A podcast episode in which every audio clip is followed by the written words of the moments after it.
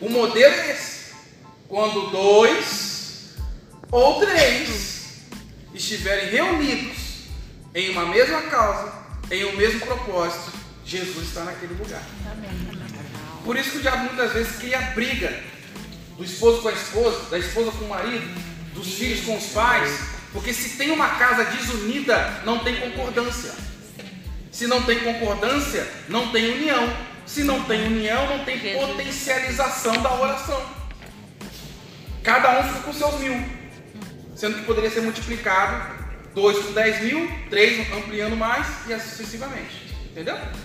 Amém.